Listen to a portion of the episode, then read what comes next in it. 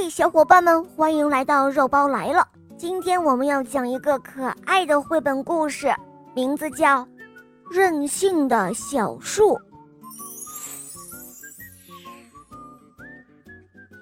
有一天的傍晚，旅行家小青蛙走到了一片小树林，树林中还有一口小水塘。哦，太好了，今天我就在这儿过夜了。小青蛙好高兴，它放下了背包，跳进了水塘里洗了个澡，然后它舒舒服服地躺在一片荷叶上，风吹着树叶，哗啦啦，哗啦啦。不一会儿的功夫，小青蛙就睡着了。突然，小青蛙被很响的哗哗声吵醒了，紧接着吱嘎吱嘎的声音。他还听到一声声奇怪的声音呢，哦，怎么回事？小青蛙睁开了眼一看，哎呀，有一棵树正在走路呢。喂，你你怎么会走路啊？小青蛙惊讶极了，它跑过那么多的地方，可还是第一次看到会走路的树。会走路有什么奇怪的？我当然会了。小树一边说着，没有停下来，继续迈着大步往山下走着。哼，所有的树都会走路，不过我们从不让别人知道而已。哦，是这样啊。那那你现在要去哪里啊？小青蛙好奇地追了过去，跟在小树的身旁。我现在要去村子里找一个叫妮妮的小姑娘。小树说。他已经好多天都没有来我的树枝上荡秋千了，以前他可是天天都来。这时候，小青蛙才发现，小树的树枝上的确挂着一个小小的秋千。妮妮她可喜欢我了，小树继续说：“他每次不光是来荡秋千，他还会紧紧地抱着我，唱歌给我听呢。”转眼间，小树走进了灯光闪烁的村子。小青蛙想，村子里的房子都是一模一样的，小树能找到妮妮的家吗？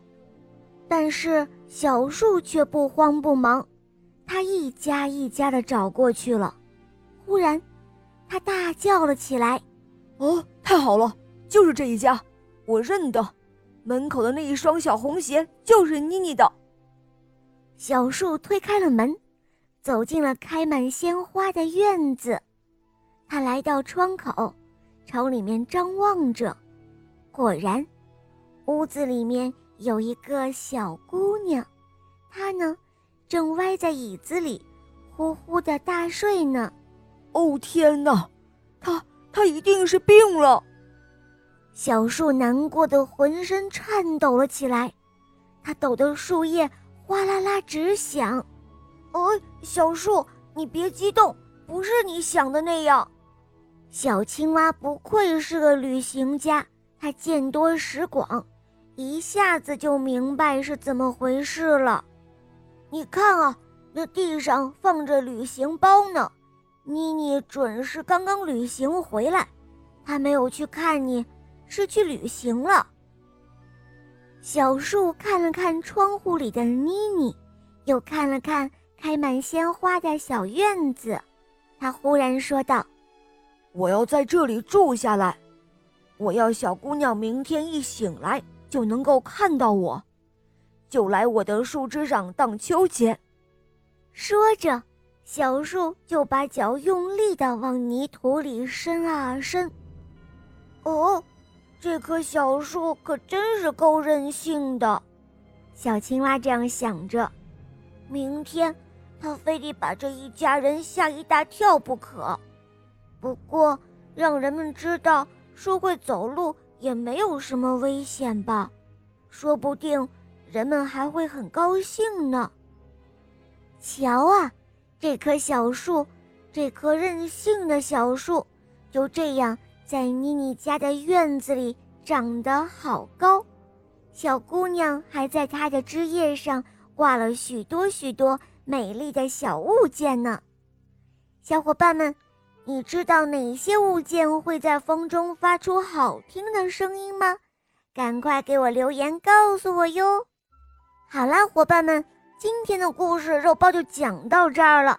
更多好听的童话，可以在微信公众号搜索“肉包来了”，在那里收听哦。